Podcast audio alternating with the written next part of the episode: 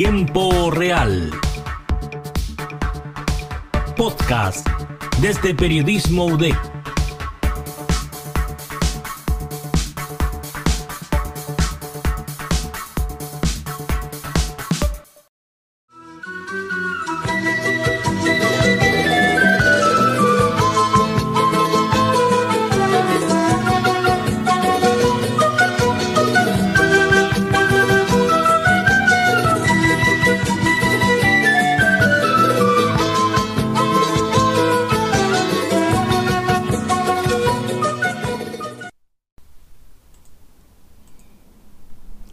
Primeras señales que enrarecieron la cotidianidad del lugar fueron la aparición de algunos papeles en las calles principales de Alto Hospicio. En esos papeles se solicitaba o se hacía referencia sobre el paradero de jóvenes perdidos. Afiches y fotografías que de a poco comenzaron a proliferar en postas de luz, esquinas y negocios.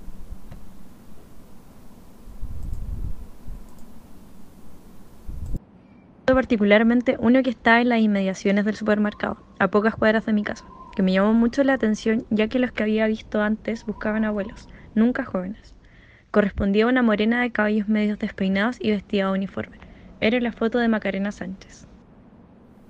Era 1998, casi el fin de un siglo. Algunas personas pensaban que el mundo se iba a acabar en el 2000, pero no fue así. En Tarapacá, especialmente en la comuna de Alto Hospicio, un hostil sentimiento reinaban al desierto. Poco a poco mujeres y niñas empezaban a desaparecer, y no era un rumor. Había solo una pista, el auto blanco del cual nunca se les veía volver a bajar y que perseguía a mujeres en los sectores de La Pampa y La Negra, unas tomas que se encontraban en la periferia del desierto.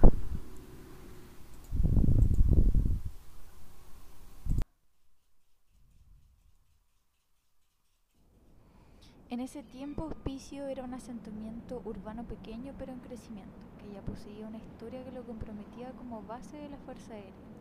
Era territorio dependiente administrativamente de la ciudad de Iquique, a pesar de tener suficiente población y necesidades específicas como para ser una comuna.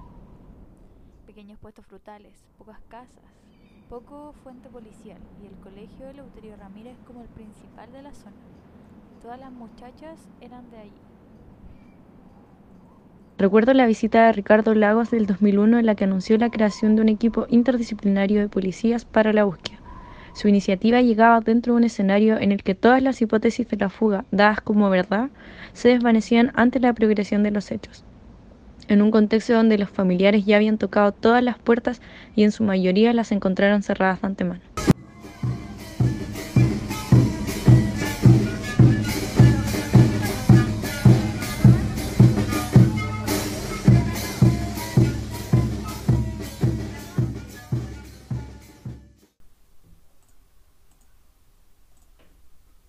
Y el momento llegó. Aparecieron los cadáveres en un pique minero abandonado conocido como Guantajaya. El tema apareció nuevamente en pantalla y página de la estrella de Iquique, gracias a que una de las víctimas, llamada Bárbara, sobrevivió al ataque del femicida Juan Pérez Silva, Julio Pérez Silva, y fue encontrada en la carretera. Sin esa mujer que escapó de uno de los asesinos más brutales de la historia chilena, Reciente no sabemos cuánto tiempo se hubiese demorado Carabineros en con la casa de quien asesinó a estas 14 muchachas.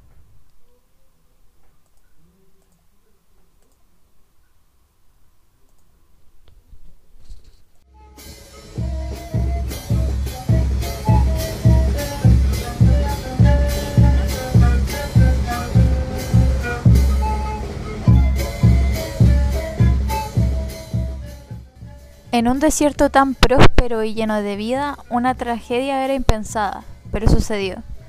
En 2021, jefes de la policía de Iquique y Santiago, según datos oficiales de la época, encontraron el cuerpo de estas 14 mujeres, luego de que en varias ocasiones se hayan negado a investigar lo que había sucedido con ellas.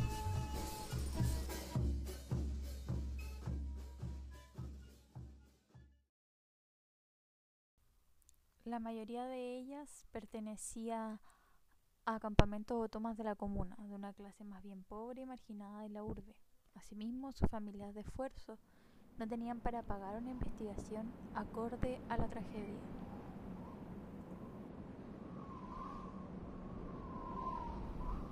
El nombre del femicida es Julio Pérez Silva, presidente de Puchoncaví, el hombre del auto blanco que vivía sumamente cerca de la mayoría de las niñas, junto a su pareja y los hijos de esta.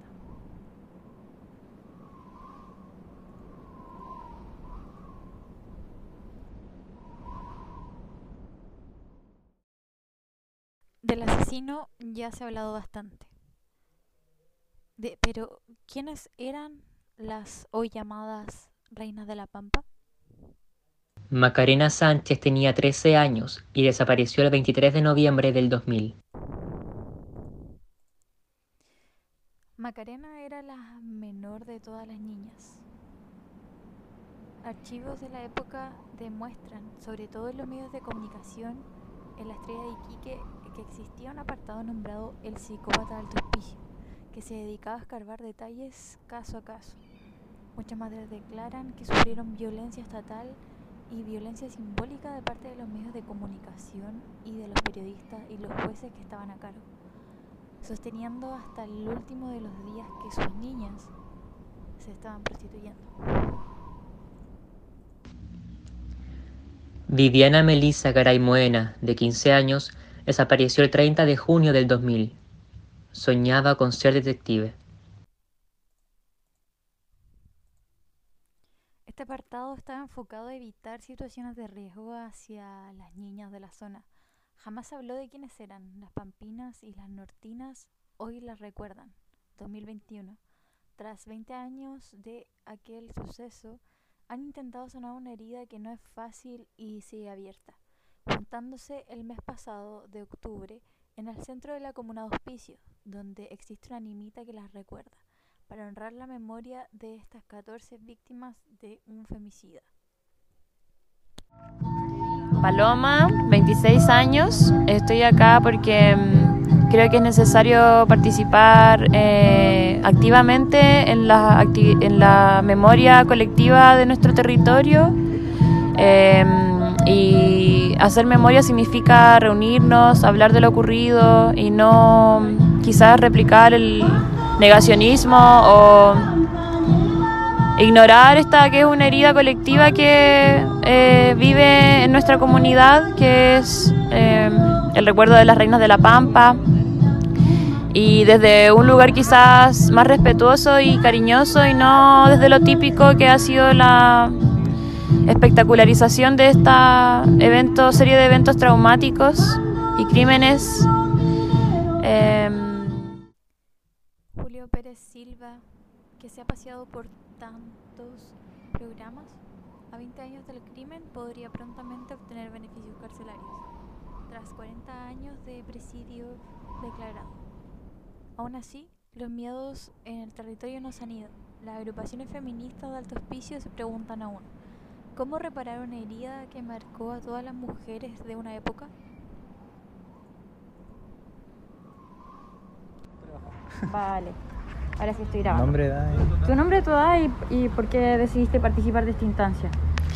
Mi nombre es eh, Jeremy Geraldo, tengo 24 años y decidí participar de esta instancia para eh, hacer memoria de los sucesos que ocurrieron en nuestra región hace ya no, no- no sé cuántos años ya, Em, porque creo que es importante que, eh, por ejemplo, las nuevas generaciones sepan lo que ocurrió, por eso traje a mi sobrina. Em, que yo no sé si conoce la historia completa, porque es una, una cuestión que sigue siendo, eh, más allá del titular, sigue siendo tabú. Mi papá conoció a, a algunas de las niñas, pues como es profesor, eh, conoció a algunas niñas asesinadas y por eso creo que todo aquí, que todo Hospicio está intrincado con la historia. O sea, todos conocimos o, tuvimos relación con esas mujeres, niñas que fueron asesinadas y creo que es importante nunca olvidar que ocurrió eso y lo, terrible que fue el manejo por parte de las autoridades, la- el desprecio que hubo por la- hacia la pobreza y que el caldo de cultivo para que eso vuelva a ocurrir no ha cambiado. Entonces, que, se, Hospicio sigue siendo eh, la comuna más pobre de Chile, que siga habiendo abandono del Estado hacia nuestra comuna y que por tanto debemos siempre estar alerta para que eh, la violencia machista no vuelva a cobrarse víctima de esa manera en nuestra región. Muchas gracias. ¿Hay algo más que te gustaría agregar? Vale, gracias.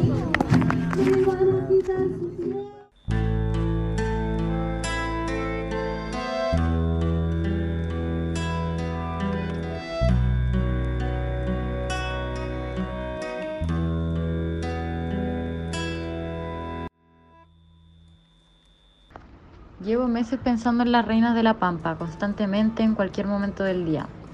Crecí entre esos cerros viendo el atardecer en ese hostil paisaje, en ese alto hospicio que nunca pudo ser otro tras lo ocurrido. Crecí con la constante preocupación de mi mamá si es que me demoraba un poco más de lo acordado en llegar a la casa, porque así como hubo un Julio Pérez Silva, ¿qué posibilidad hay de que no exista otro? Es injusta la violencia cotidiana que se vive y la violencia que pasamos por ser mujeres. Es injusto también andar con constante miedo.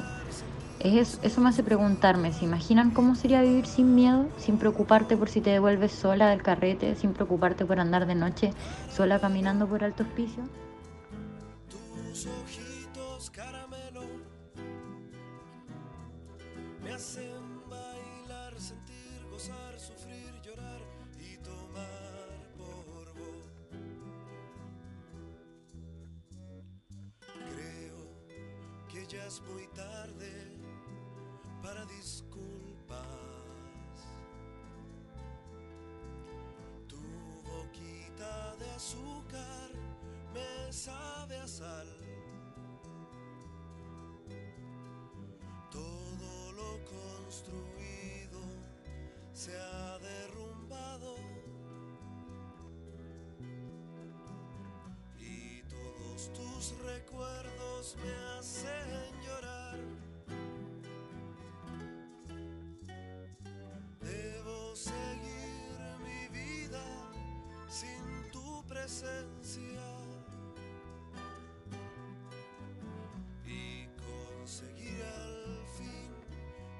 Viviana Garay, Caterina Arce, Patricia Palma, Macarena Montesinos, Macarena Sánchez, Laura Sola, Gisela Malgarejo, Angélica Palape, Daisy Castro, Sara Gómez, Graciela Sarabia, Ornella Linares, Angélica Lai, Gibón Carrillo y la sobreviviente Bárbara N.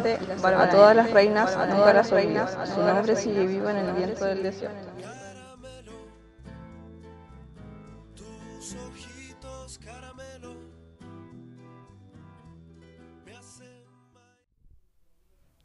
Entre 2018 y 2020, de un total de 131 femicidios reconocidos por el CERNAMEC, solo el 14,5% de los juicios está concluido y el 51% se encuentra en proceso.